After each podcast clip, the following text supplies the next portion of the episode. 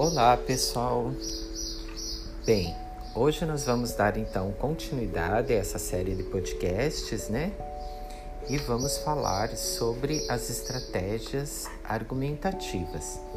Em cada podcast, nós vamos trabalhar um modelo de estratégia argumentativa.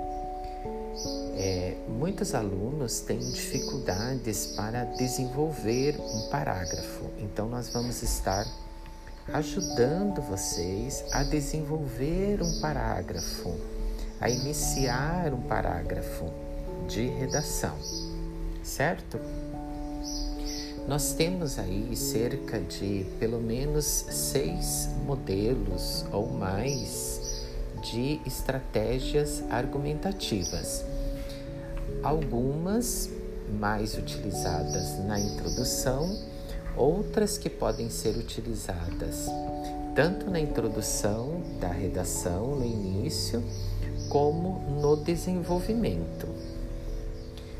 Hoje eu gostaria, quero passar para vocês um modelo que nós chamamos de exemplificação.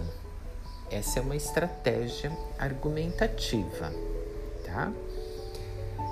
Como o próprio nome já diz, nesta estratégia você irá inserir, irá usar e desenvolver um exemplo específico como foco principal do parágrafo, tendo sempre em vista, né, sempre claro, o propósito de justificar a sua ideia. Esse exemplo ele deve ser preferencialmente de conhecimento geral.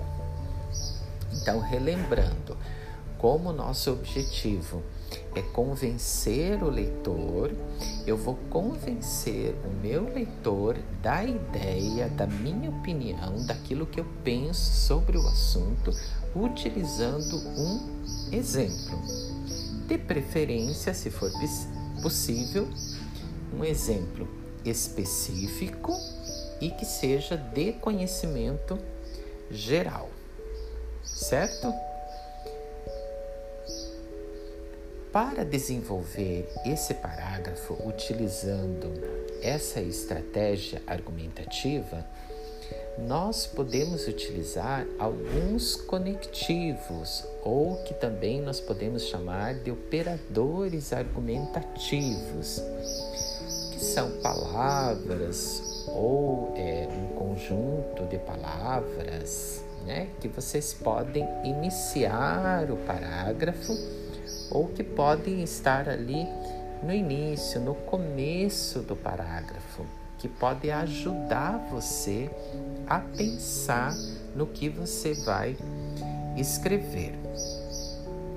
Vamos lá então para um exemplo? Vamos pensar nesse tema da violência contra a mulher, porque nós já trabalhamos em outros conteúdos esse tema, então vamos aproveitar desse mesmo tema. Supomos que você esteja defendendo a ideia que a violência é contra a mulher que a causa dessa violência é o fato da nossa cultura machista, da forma machista como o homem trata a mulher, tá bom? Então, para convencer o meu leitor dessa minha ideia, eu vou utilizar um exemplo. E aí, eu vou começar o meu parágrafo ou pelo menos que esteja ali no início, né, no primeiro período, na primeira oração, vou utilizar um desses operadores argumentativos. Então, eu poderia começar o meu parágrafo da seguinte maneira: Quando um homem, por exemplo, utiliza palavras para rebaixar a mulher ou para colocar a mulher numa situação é, inferior. E aí eu desenvolvo a minha ideia. Outro exemplo. A título de exemplificação,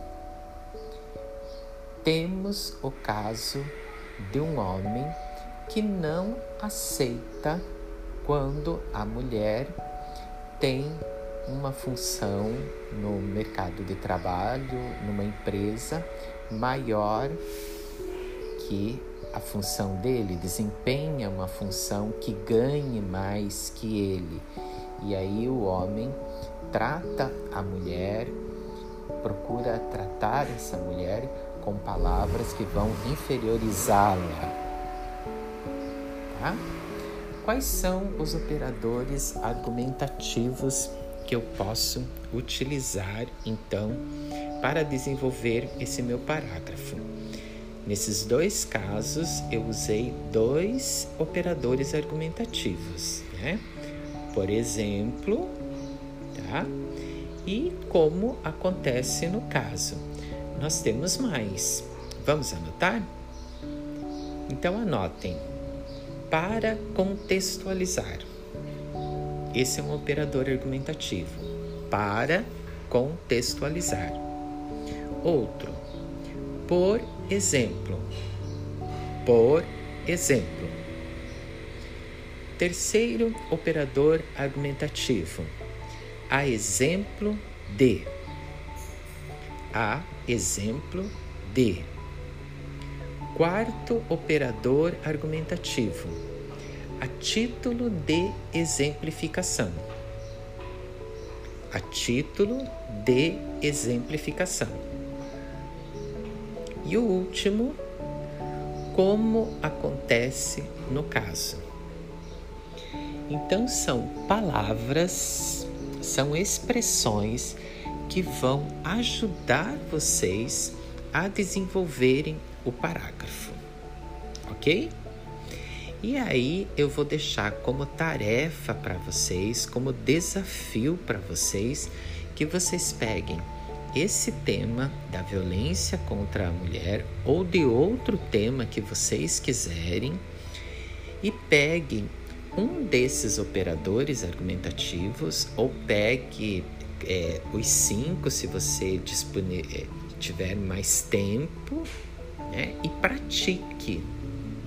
Então, pegue um tema, imagine a ideia que você está defendendo, qual é a sua opinião sobre aquele tema e comece e desenvolva o teu parágrafo utilizando esse operador argumentativo.